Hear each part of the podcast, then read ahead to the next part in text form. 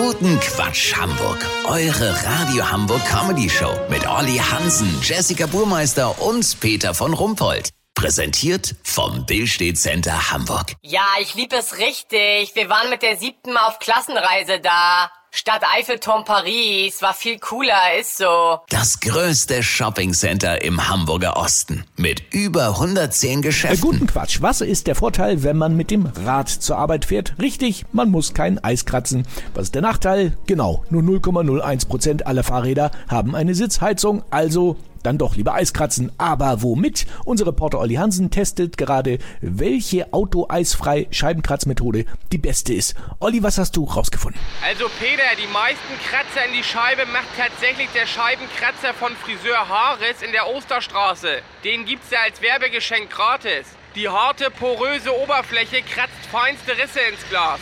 Wenn hinterher da die Morgensonne ins Auto scheint, diese Reflexion einmalig schön. Am schnellsten eisfrei ist die Scheibe allerdings mit dem Vorschlaghammer von Obi für 1995. Einmal raufknüppeln und schon kann man losfahren. Nachteil, auf der Autobahn tränen die Augen ein bisschen wegen Fahrtwind, weißt wie ich mein?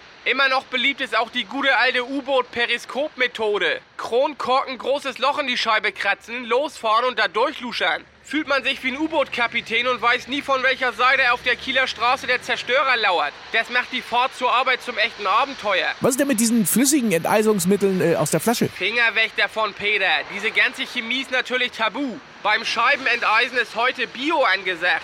Korianderblätter am Abend vorher gleichmäßig verteilen soll helfen. Oder Oma nachts auf die Windschutzscheibe legen. Peter, lass so machen, wir testen gleich mal die Hundehechelmethode. Sollte Kira, die kleine Zwergpinscher-Tretminenmischung, so eine Scheibe in unter drei Stunden frei hecheln, melde ich mich noch morgen. Habt ihr das exklusiv, okay? Vielen Dank, Olli Hansen. Kurznachrichten mit Jessica Burmeister. Katar, deutsche Nationalmannschaft will ihren WM-Boykott kurzzeitig ruhen lassen und am Sonntag als dritte Mannschaft mit Frankreich und Argentinien das Finale bestreiten. Kino, zweiter Teil von Avatar enttäuscht, da die Protagonisten immer noch diesen nervigen Blaustich haben. Konkurrenz für Ment rennt. Christian Stübi-Stübinger hat angekündigt, so lange zu schlafen, bis 50.000 Euro für Hörer helfen Kindern zusammengekommen sind. Oha, richtig anstrengend. Das Wetter. Das Wetter wurde Ihnen präsentiert von Schlackopax Scheibenenteiser. Hervorragend auch als Verteiler nach dem Grünkohl. Das war's von uns. Wir hören uns Montag wieder und wünschen John Ment viel Luft. Bleiben Sie doof, wir sind es schon.